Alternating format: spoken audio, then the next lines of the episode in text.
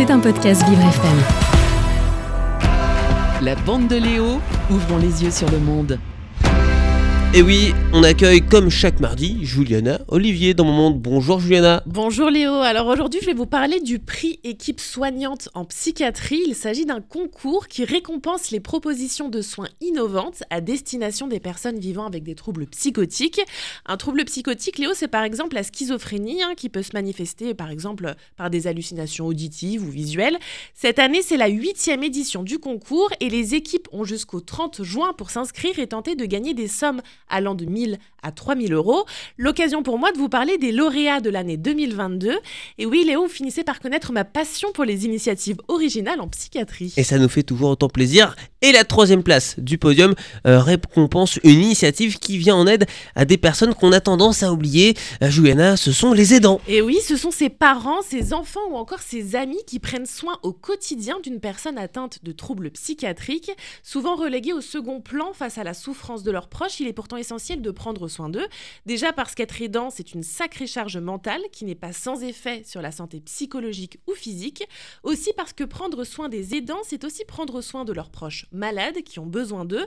Depuis 2020, l'équipe mobile d'accompagnement des aidants du centre hospitalier Bel de Charleville-Mézières l'a bien compris et part à leur rencontre. Au cœur de cette initiative, deux infirmières qui s'appuient sur le principe de la psychoéducation. En gros, s'éduquer sur la maladie de mieux la comprendre et de mieux accompagner le proche concerné. Alors ce projet ne s'est pas limité au secteur de la psychiatrie, mais vient également en aide aux aidants de personnes atteintes de maladies physiques, par exemple de cancer.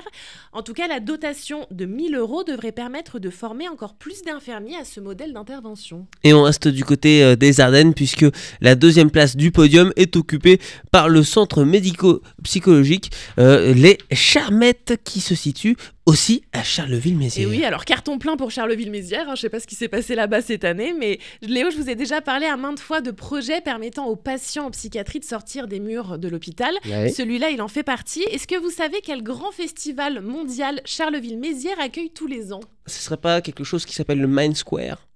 Ah, peut-être. Qu'est-ce que c'est que le Main Square? Ah non, moi je pensais au festival de musique. Ah oui, mais je, non. suis, je parce suis que pas vous sûr que. Ah non, cabaret vert à Moi, Charleville. Cabaret vert. Mais moi, je vais vous parler de marionnettes, pas de musique. Marionnette, d'accord. Oui, c'est le, c'est le festival des théâtres de marionnettes.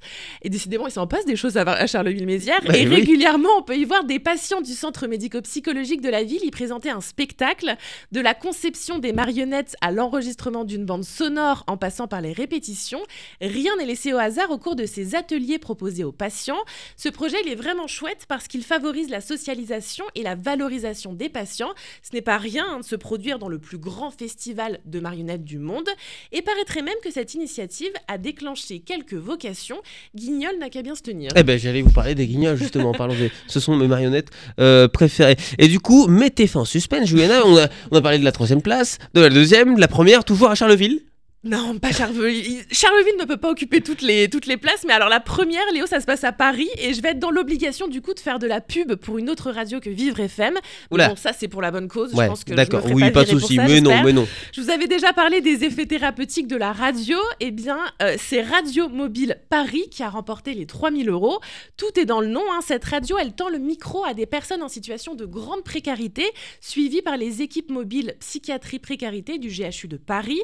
Ce projet, il est porté par deux infirmières, un réalisateur radio et un pianiste, car la musique y occupe une place importante, et ça, ça va vous intéresser à mon avis.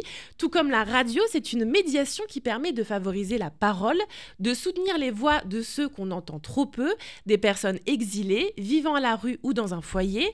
En leur tendant un micro, on crée du lien et on leur permet d'avoir accès à des soins. Pour rappel, Léo, on estime que près d'un tiers des personnes sans domicile fixe souffriraient d'un trouble psychiatrique. Radio Mobile Paris, on chante, on se livre et on débat, mais vous l'aurez compris, bah, c'est bien plus qu'une simple radio. En tout cas, pour découvrir les, les lauréats de l'année 2023, il faudra être encore un peu patient. Ça se passera le 17 octobre prochain. Eh bien, vous savez quoi Vivre FM aussi va remporter un prix, un, un concours. On, on va s'inscrire avec Dominique, on va faire quelque chose, on va faire un spectacle de, de marionnettes. Également. Il y a un concept. C'était un podcast Vivre FM. Si vous avez apprécié ce programme, n'hésitez pas à vous abonner.